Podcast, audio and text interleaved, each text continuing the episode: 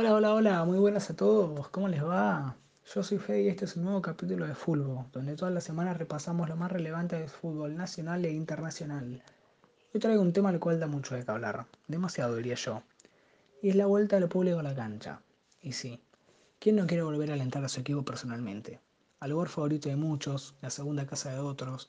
¿Acaso hay alguien que no quiera volver a compartir esta hermosa pasión con su familia y amigos? Obviamente es lo que todos queremos, pero lamentablemente todavía hay una pandemia de por medio. Para los que no saben, la AFA ya propuso un proyecto para que la vuelta de los hinchas se dé lo antes posible, el cual se probó, de hecho, el jueves 9 de septiembre el Monumental, en el partido entre la selección argentina contra Bolivia por eliminatorios para el Mundial, donde el protocolo, bajo mi opinión, resultó bastante efectivo. No, no pasó nada raro, no hubo disturbios, la gente no estuvo muy amontonada, la mayoría respetaron. Eh, pero a pesar de eso, todavía no están definidos ni los requisitos ni si se va a llevar a cabo en el fútbol a nivel local. Uno de los requisitos de los que se habla son capacidad de 30% del aforo completo, dos dosis de la vacuna contra el COVID y PCR negativo con hasta 72 horas de anticipación, lo cual ya me parece un montón el PCR que encima hacérselo sale alrededor de 6 mil pesos.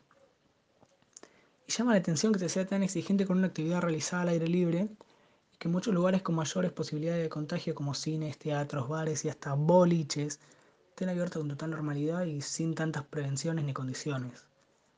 Aparte de esto también hay otro tema importante. Supongamos que el proyecto se aprobado y se pudiera a la cancha. ¿Quiénes irían? ¿Se le dará prioridad a los socios? Que hace dos años que no pueden ir a ver un partido en el estadio y siguen pagando la cuota todos los meses. Quizás a los abonados. ¿Qué pasa con los allegados? Los cuales ya vienen excediendo cada vez más la cantidad permitida y la gran mayoría no están ni vinculados con los clubes. Yo opino que no se debería ser tan exigente y cauteloso con este tema. Es una actividad más como todas las tantas que están habilitadas. ¿Acaso algún restaurante pide el resultado de PCR negativo a sus clientes? De hecho, ni en la mayoría de vuelos de cabotaje se solicita un pago. ¿Por qué para la cancha sí? Por otro lado, si el protocolo finalmente es el que se viene especulando, yo siempre le daría la prioridad de asistir a los socios.